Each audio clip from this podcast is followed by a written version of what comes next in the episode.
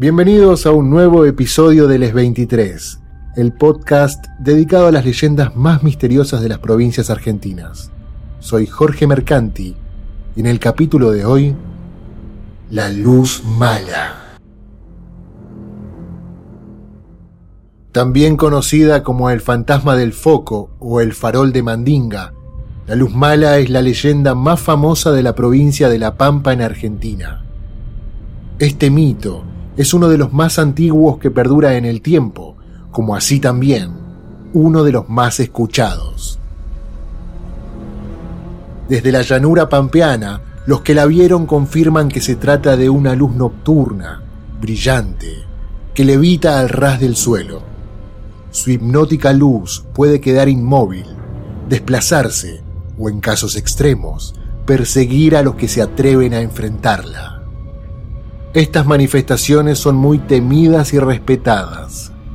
La luz maligna es asociada con un alma en pena o el espíritu de un difunto que no recibió sepultura cristiana.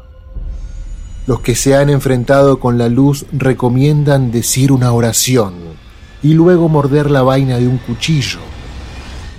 Pero si esto no resulta, se la debe combatir con un arma blanca para cortar el maleficio.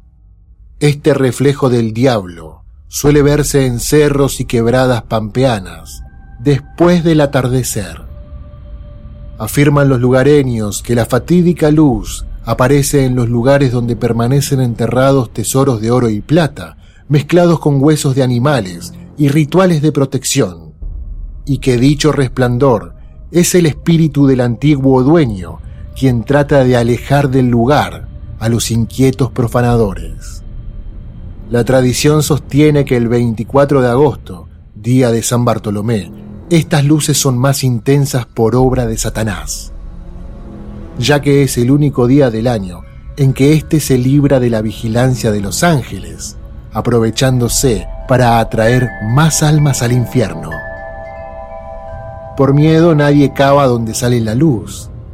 Los pocos osados que se atrevieron siempre han encontrado objetos metálicos y alfarería indígena.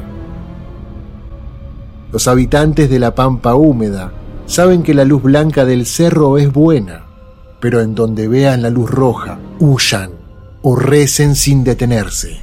Estarán ante la luz mala. Ofrenda y tentación del maldito. Gracias por habernos acompañado en otro episodio de Les 23. Nos encontramos la próxima con más leyendas de la República Argentina.